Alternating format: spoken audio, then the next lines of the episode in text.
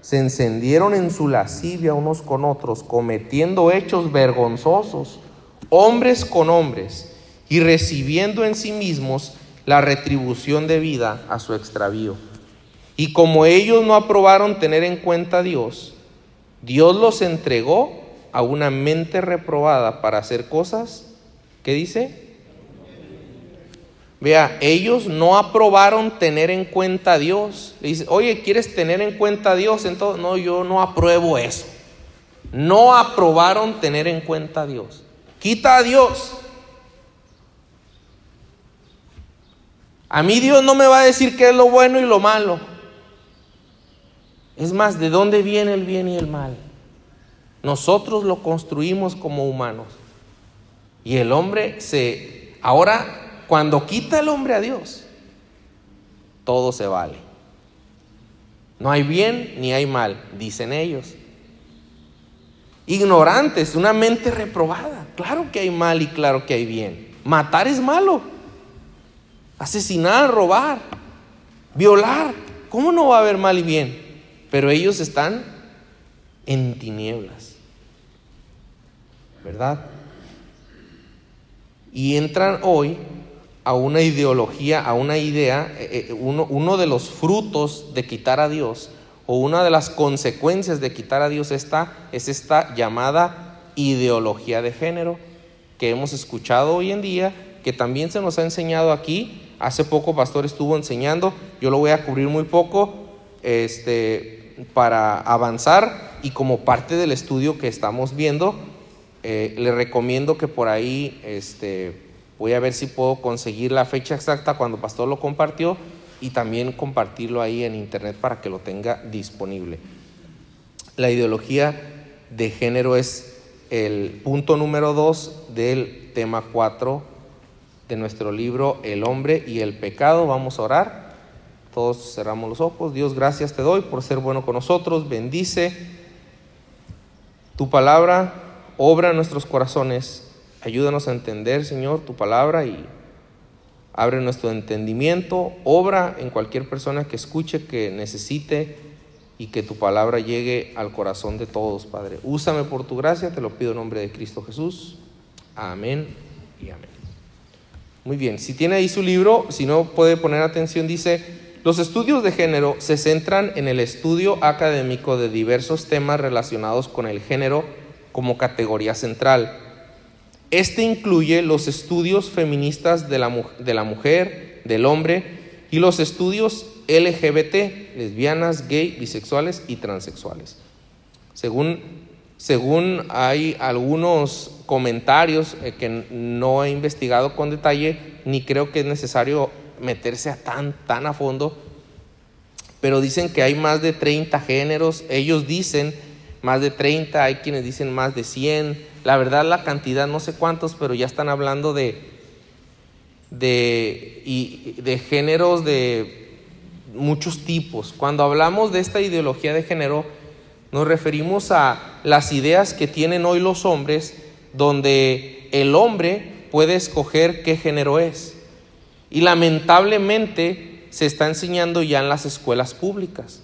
En las escuelas públicas un, niño puede decir, yo no me identifico como hombre ni me identifico como mujer, me identifico como sin género, no sé, ¿verdad? Yo no me identifico, el, niño es hombre, es varoncito, y el niño dice, no, yo, yo me identifico como niña y me quiero poner una falda. Y eh, no puedes tú rechazar si el niño dice eso, no, lo tienes que permitir que llegue en una falda. ¿Te fijas? ¿Se fija usted hasta dónde estamos ahorita como sociedad, en una decadencia terrible, donde hay leyes que amparan algo que a Dios reprueba. Hermanos, puede ser que nos va a tocar como Daniel. Daniel tuvo que ah, seguir sus convicciones bíblicas aún en tiempos donde el gobierno le prohibía adorar a su Dios, orar a su Dios. Puede ser que a nosotros nos va a tocar mantener una posición bíblica aunque el gobierno apruebe o la sociedad apruebe posiciones no bíblicas. Y tenemos que tener muy claro que nosotros, hermanos, como cristianos, debemos de estar desde un, debemos de estar muy claros en lo que creemos en la Biblia. ¿Sí? Dios, hermanos, creó hombre y mujer. No es tan complicado. Nuestros abuelos lo entendían. Pórtese como varoncito. Allá en su rancho no le decían, pórtese como hombre. O sea, desde, desde todos los tiempos se ha entendido, nuestros abuelos, sin, sin tanto estudio ni nada, y, se, ha creído y se ha entendido y no ha hecho nada de daño. Lo que ha hecho daño es el pecado, pero el, el, que un hombre se porte como hombre no es malo, debería de portarse como un hombre. Debería haber una distinción entre hombre y mujer, pues Dios creó hombre y mujer. Estos estudios de género se refieren a que los roles son socialmente construidos. dice comportamientos actividades y atributos que una sociedad considera como apropiados para hombres y mujeres. Es decir, el hombre es el que dijo que la mujer debe usar color rosa y el hombre azul. Pero eso socialmente nosotros lo decidimos, no es algo que Dios dijo, ¿verdad? Socialmente nosotros decimos que el hombre este, es eh, eh, el, el, rol para el hombre y el rol para la mujer es algo que el hombre decidió. Y nosotros vemos en la Biblia, hermanos, algo diferente. Ellos no consideran lo que Dios considera apropiado. Ellos consideran, ellos dicen, no, nosotros como humanidad dijimos qué es lo bueno y qué es lo malo, quién es hombre y quién es mujer, y eso está mal. Deberíamos de abrir la mente. Imagínense. Y están abriendo tanto la mente que al rato, si tú dices que eres perro, pues eres perro. Si tú dices soy gato, pues eres gato. Ya hay una persona, creo que en Canadá, que dice que es una niña de nueve años. Un viejo de 60, ¿no? 40, 50, no sé. dice, no, soy una niña de nueve años. Mira qué apropiado. Yo voy a ir al banco y voy a decir que soy millonario. A ver si me dan dinero. Pues no me van a dar dinero, ¿verdad? Si tengo mi cuenta de banco, así me identifico yo como millonario. Este, y no, eh, hermanos, es, es muy sencillo ver que esto no va para ningún lado sano, sin embargo, es muy fuerte. Todo esto que estoy explicando, hermanos, como cristianos podemos ver el, el, el que controla este mundo es Satanás, hermanos. Y si hay influencias de demonios en todos estos temas. Tenemos que cuidar a nuestros hijos, tenemos que cuidar nuestras mentes, nuestros corazones. Vea lo que dice Romanos 7:7, por favor. ¿Qué diremos pues? ¿La ley es pecado? En ninguna manera. La ley de Dios. Dios pone leyes, estándares. Dios dice, no matarás, no vas a mentir, no codiciarás a la mujer de tu prójimo. Y Dios pone una línea donde dice, si brincas esta línea, pone una ley y Dios dice, pasas esta línea, eso es pecado, dice Dios. Entonces pone la ley Dios y dice, dice Romanos, dice Pablo, ¿es pecado? ¿Es mala la ley? No. Dice 7, eh, ¿qué diremos? La ley es pecado en ninguna manera, pero yo no conocí el pecado sino por la ley, porque tampoco conociera la codicia si la ley no dijera ¿Cómo? Yo conozco la codicia, yo conozco, dice Pablo, que la codicia es mala porque la ley dice no lo hagas. O sea, hay una línea donde me dice, si lo brincas es malo. Y esa línea, el estándar, ese lo pone Dios. ¿Y dónde lo pone? Con su palabra. No puedes tú, si quitas a Dios, entonces Estás perdido como humanidad, como seres humanos, como familias, como personas. Estamos perdidos, estamos en... No hay nada que nos diga que es bueno y malo. Versículo 8, mas el pecado tomando ocasión por el mandamiento produjo en mí toda codicia, porque sin la ley el pecado está. ¿Se fija? Sin la ley el pecado está muerto, pero si hay ley y es la ley de Dios. Acompáñeme por favor a Génesis 1.27. En el número 2 va la palabra ideología y en el inciso A va la palabra roles. Dios asignó roles al hombre y la mujer. Génesis 1.27, por favor. Acuérdese, Dios creó al hombre. Y aquí lo vemos en Génesis 1.27. Y creó Dios al hombre a su imagen, a imagen de Dios lo creó, varón y hembra los creó. Dice la primera frase, y creó, ¿quién? Ayúdeme, ayúdeme a leer nada más esa frase, y creó Dios al hombre. Y creó Dios al hombre. ¿Quién creó al hombre? Dios. A imagen de Dios lo creó y luego nos dice, varón y hembra los creó macho y hembra, hombre y mujer. Dicen, Dios creó a Adán y Eva, no a Adán y Esteban. Amén. Hombre y mujer. Y los hizo diferentes a propósito. Y los hizo consciente de lo que estaba haciendo. Dios es inteligente. Dios tiene infinita sabiduría. Los hizo como nos hizo. Dios, vea lo que dice en el 31 Génesis 1:31. Y vio Dios todo lo que había hecho, incluyendo al hombre y la mujer. Y he aquí que era qué? Bueno en gran manera. Dios no se equivocó, hermanos. No es que, ay, se me pasó, lo hice hombre, ella la hice mujer. Y como que cometí un error. No, no, Dios lo vio y dijo, eso es bueno, eso está bien, está bien hecho. Pues lo hice yo, dijo Dios. Está hecho con inteligencia, está hecho bien pensado. Hombre, mujer. No hombre y hombre y hombre, o hombre con animal. No, no. Aparte hizo las plantas, aparte hizo los animales diferentes. El hombre y la mujer son hechos por Dios y no son animales.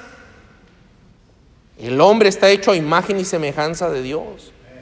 El hombre tiene intelecto, voluntad, inteligencia. El hombre tiene la capacidad de aprender. Estuvimos viendo algo de esto cuando vimos el tema de evolución. Y, hermanos, Dios lo crea y dice, eso es bueno, hombre y mujer.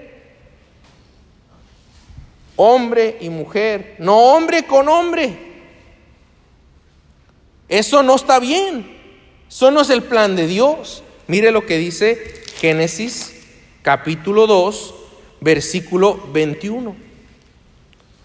Entonces Jehová Dios hizo caer sueño profundo sobre Adán, y mientras éste dormía, tomó una de sus costillas y cerró la carne en su lugar, y de la costilla que Jehová Dios tomó del hombre hizo una mujer y la trajo al hombre.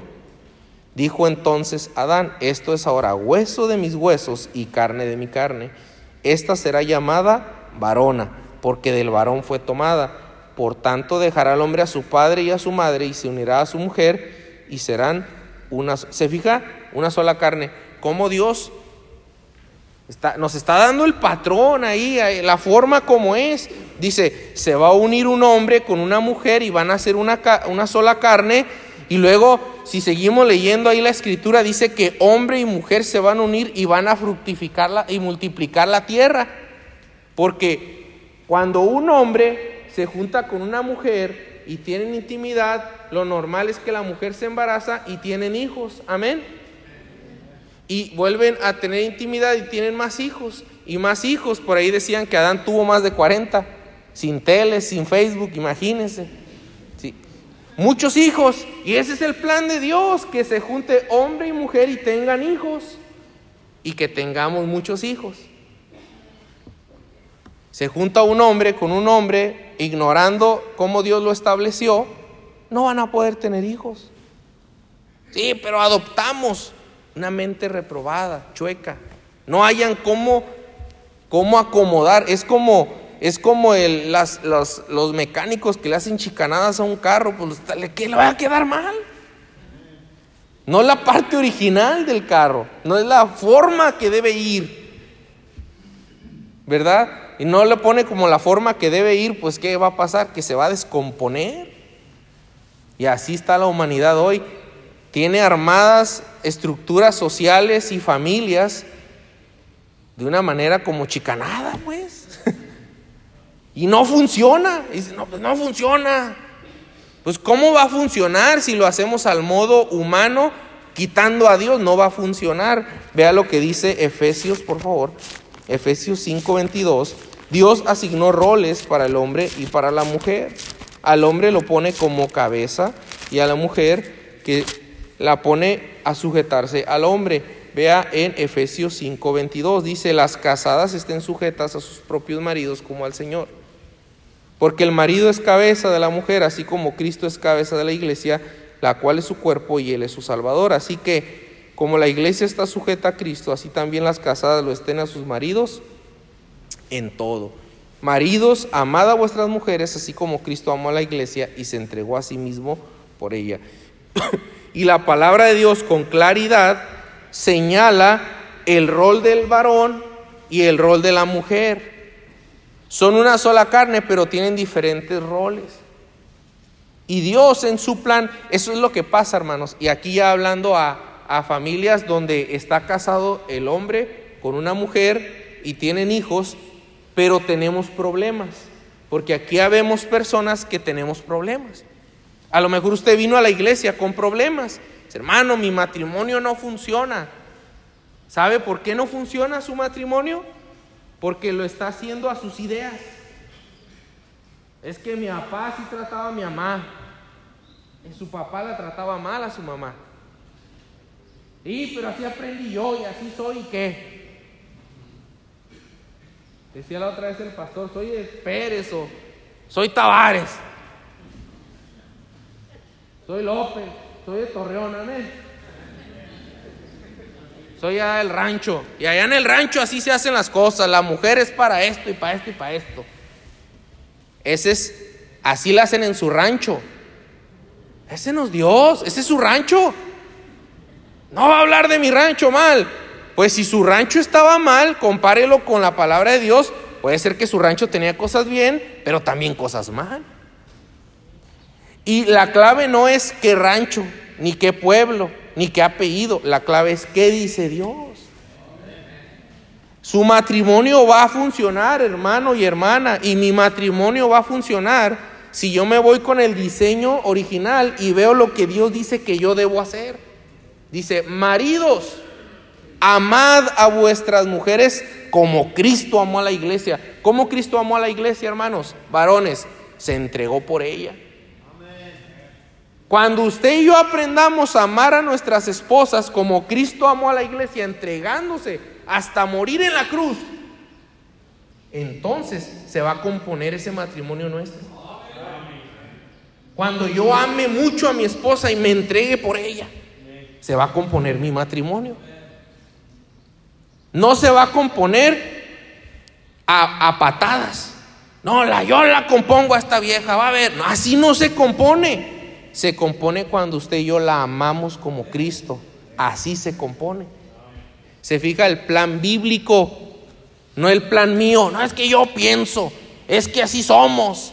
Pues es el problema que así eres y que así soy. Tenemos que ser menos como nosotros somos y más como Dios es. ¿Se fija?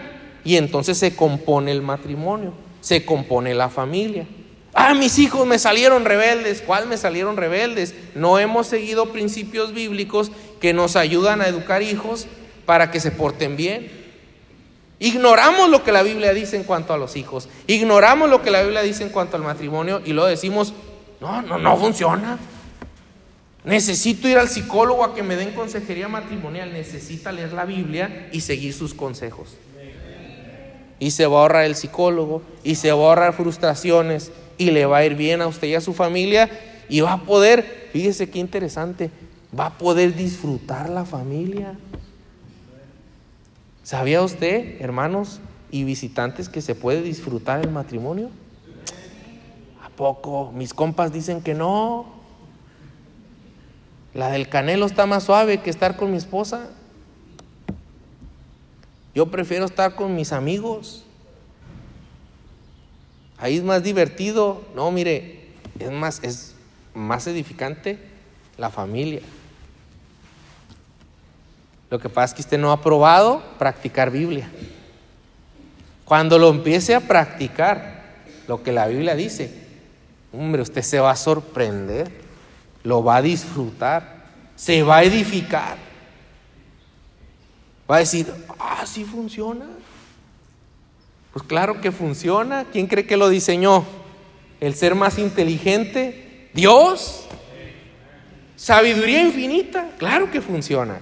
Los roles que Dios estableció en una familia funcionan. Dios asignó roles al hombre y a la mujer, distinguiendo uno de otro. Los hombres no son mujeres.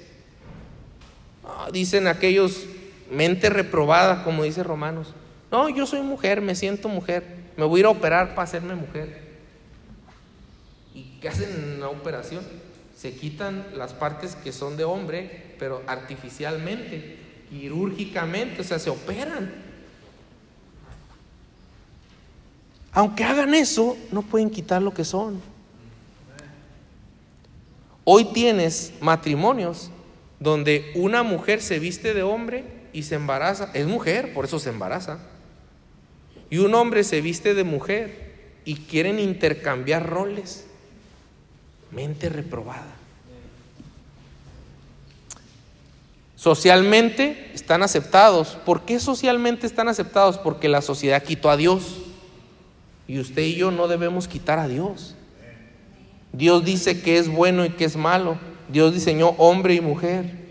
Dios dice, su diseño es perfecto y funciona. Vea, inciso A es Dios asignó roles. B, Dios considera el homosexualismo y lesbianismo antinatural. Romanos 1.26. Romanos 1.26 lo leímos al inicio, dice la palabra de Dios. Por esto Dios los entregó a pasiones vergonzosas, pues aún sus mujeres cambiaron el uso que natural por el que es contra naturaleza. Y de igual modo también los hombres, dejando el uso natural de la mujer, se encendieron en su lascivia unos con otros, cometiendo hechos, ¿qué dice?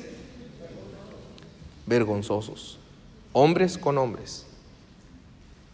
Y fíjese que, qué interesante es cómo le nombran a estos movimientos. Dicen el día del orgullo gay, el orgullo.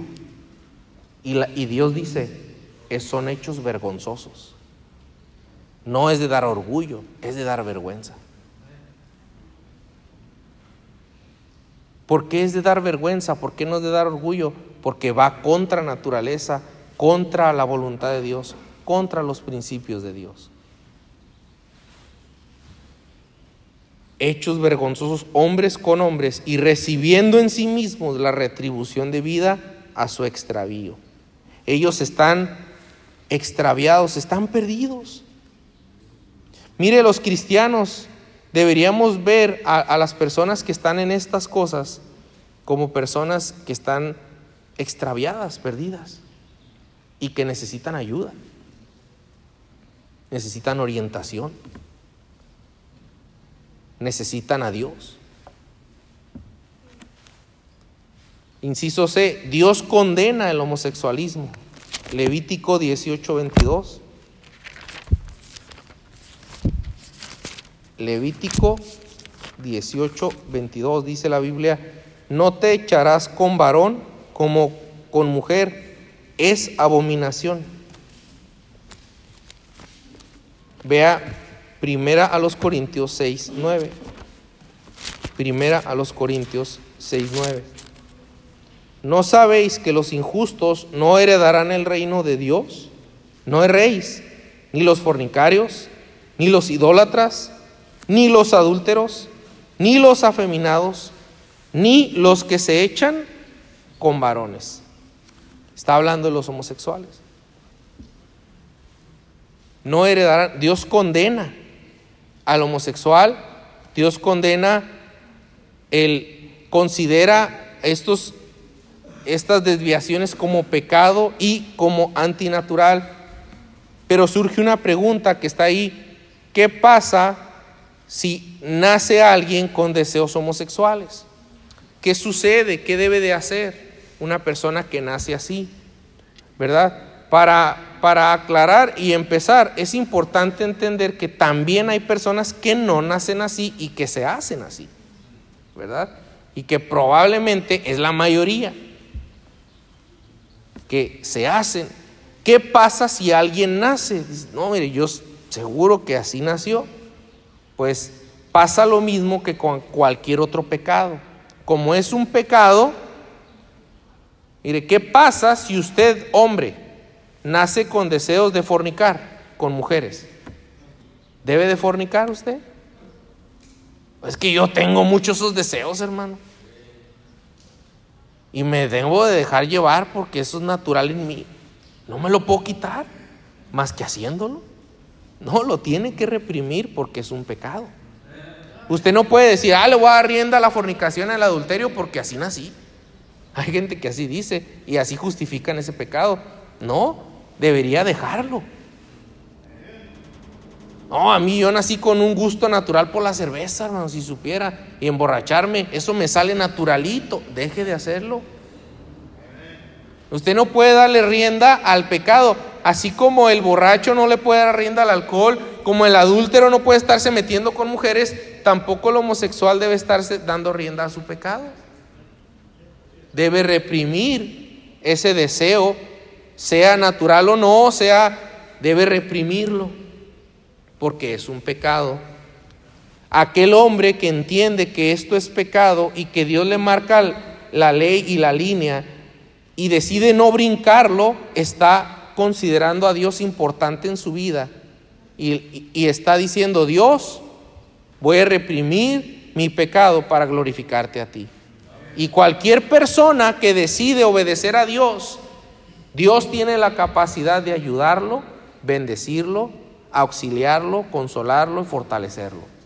Cualquier persona que decida honrar a Dios con su vida, con sus acciones, Dios se agrada de esa persona. Una persona que tiene deseos homosexuales debería decir Dios, porque tu palabra lo dice, por ti no voy a darle rienda a esos deseos. Y por ti, Señor, me voy a entregar a lo que tu palabra dice. Honrar a Dios con su vida. De la misma manera, hermanos, Tener deseos por cosas que van en contra de la ley de Dios no justifica las acciones. De la misma manera que entregamos a Dios la ira, el enojo, la borrachera, el adulterio, el homosexual puede glorificar a Dios renunciando a su pecado y poniendo a Dios como centro de su vida. De la misma manera. Dios ofrece esperanza para el pecador. Ahí en 1 Corintios 6, 9 dice que eh, los injustos, los afeminados, los que se echan con varón, 1 Corintios 6, 6, 9, pero el versículo 10 dice, ni los ladrones, ni los ávaros, ni los borrachos, ni los maldicientes, ni los estafadores heredarán el reino de Dios. El versículo 11, bien interesante, dice, y esto erais algunos, mas ya habéis sido lavados, ya habéis sido santificados, ya habéis sido justificados en el nombre del Señor Jesús por el Espíritu de nuestro Dios. Eso éramos, todo eso. Pero ya hemos sido lavados, ya hemos sido justificados. O sea que Dios te puede, hay esperanza para ese pecado y cualquier pecado.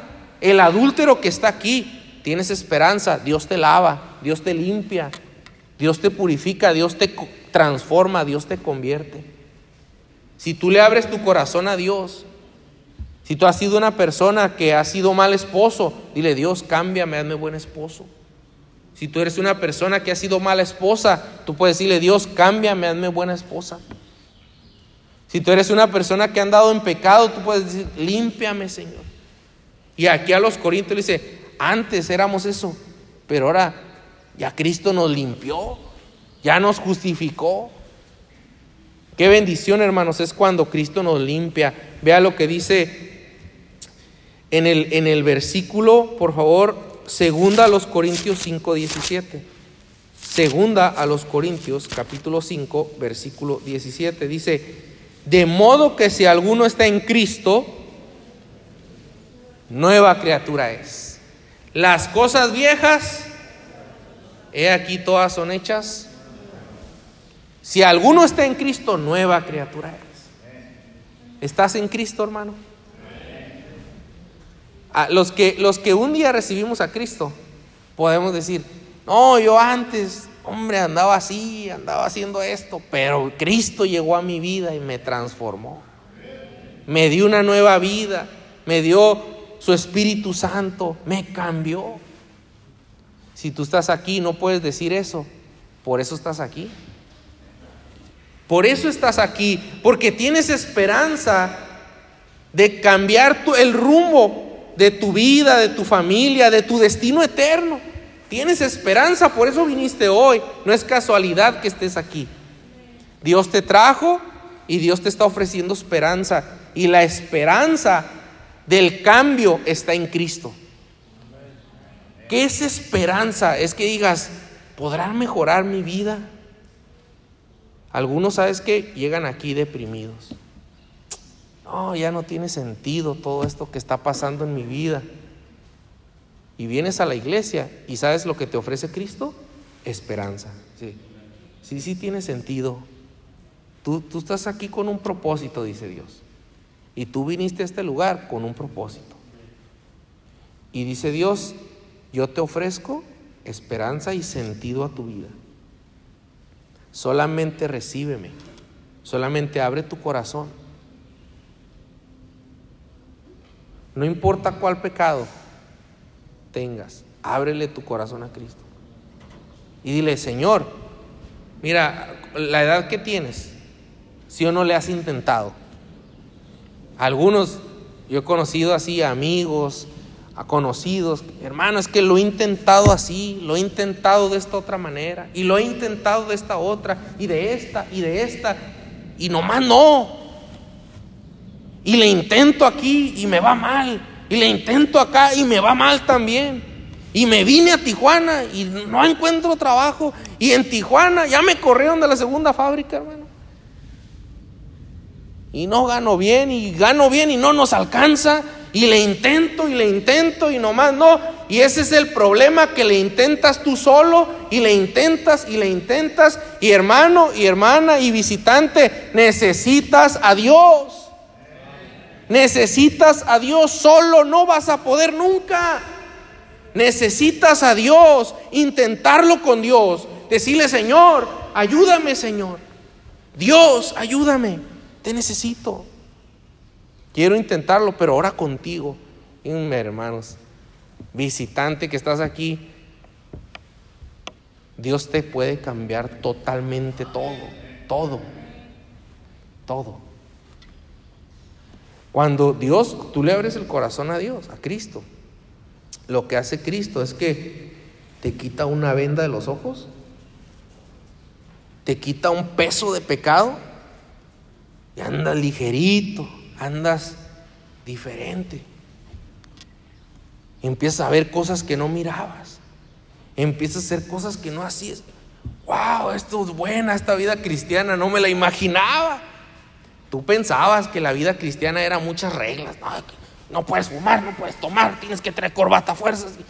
Ah, eso no es la vida cristiana. La vida cristiana no es una corbata. Yo toda la semana no la uso, nomás hoy. Y yo sigo siendo cristiano todos los días. La vida cristiana no la ropa que usas. La vida cristiana es, es algo espiritual que te llena. Diferente. El que es cristiano, sí, cierto. Amén, amén. Aquí el que no es cristiano está con... ¿Será? ¿Será que sí? Pues sí, te lo estoy diciendo. Con la palabra de Dios, las cosas viejas pasaron, todas son nuevas. Nuevas. Nuevas perspectivas, nueva forma de vivir. En Romanos 1.28 en Romanos 1.28, además de toda esta decadencia del hombre, donde el hombre deja a Dios, quiero agregar por consideración sé que en el mensaje van a tener más, pero solamente para finalizar con un punto que, que creo vale la pena, de aquí, de, de mismo de Romanos 1.28, como ellos no aprobaron tener en cuenta a Dios, Dios los entregó a una mente reprobada para hacer cosas que no convienen, entre ellos todas estas desviaciones, pero no solamente estas desviaciones, dice, estando, versículo 29, atestados de toda injusticia, fornicación, perversidad, avaricia, maldad, llenos de envidia, homicidios, contiendas, engaños y malignidades, murmuradores, detractores, aborrecedores de Dios, injuriosos, soberbios, altivos, inventores de males. ¿Y luego qué dice? Desobedientes a los padres. No es natural, no es normal. Una persona que desobedece a sus padres y está amargado con sus padres o con su mamá. Tenemos que aprender a ser obedientes a nuestros padres y en especial a nuestra madre. Porque somos buenos para señalar los pecados de otros, pero examinemos nuestro propio corazón, cómo está nuestra relación con mamá, con papá, con las otras personas.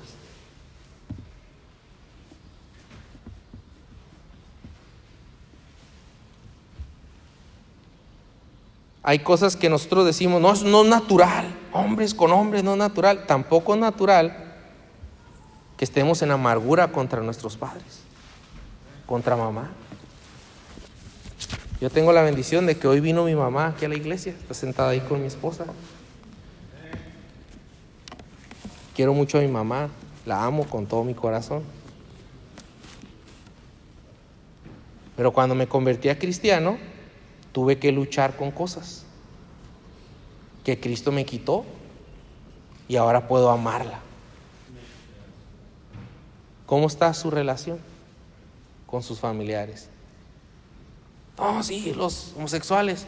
¿Cómo está tú y mi corazón? ¿Cómo están nuestros corazones? ¿Limpios? Qué bendiciones estar en la iglesia, hermanos.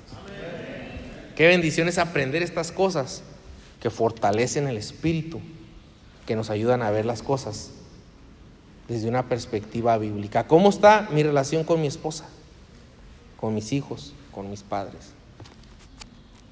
Tampoco es normal ni es natural que me ande peleando con todo mundo. Dios quiere que estemos bien. Amén. Vamos a orar. Vamos a orar. Ahí en su lugar, mientras está orando, hable con Dios.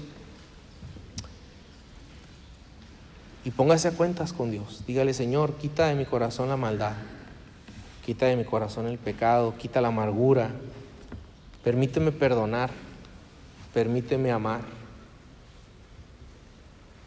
Dame un corazón limpio, Señor. Quita el pecado de mí, Padre. Dios, gracias por tu palabra que es viva. Te pido, Señor, que nos ayudes a no cometer el error de la humanidad de hacerte a un lado. Ayúdanos a ponerte en el centro de nuestras vidas. Ayúdanos a darte un lugar importante, Señor, el más importante. Glorificarte, honrarte, considerarte siempre si hay alguien aquí, Padre Celestial, que está viviendo solo, de seguro está sin esperanza. Padre, te rogamos que hoy sea el día de su salvación. Te rogamos que llegues a esos corazones necesitados que están aquí en nuestra iglesia. O tal vez ahí escuchando desde casa. No lo sabemos, Padre. Obra en nosotros, danos un corazón limpio fortalécenos espiritualmente. Te lo rogamos en el precioso nombre de Cristo Jesús. Amén y amén. Vamos a tomar un receso y a las 11 en punto comienza el servicio de predicación. Dios les bendiga.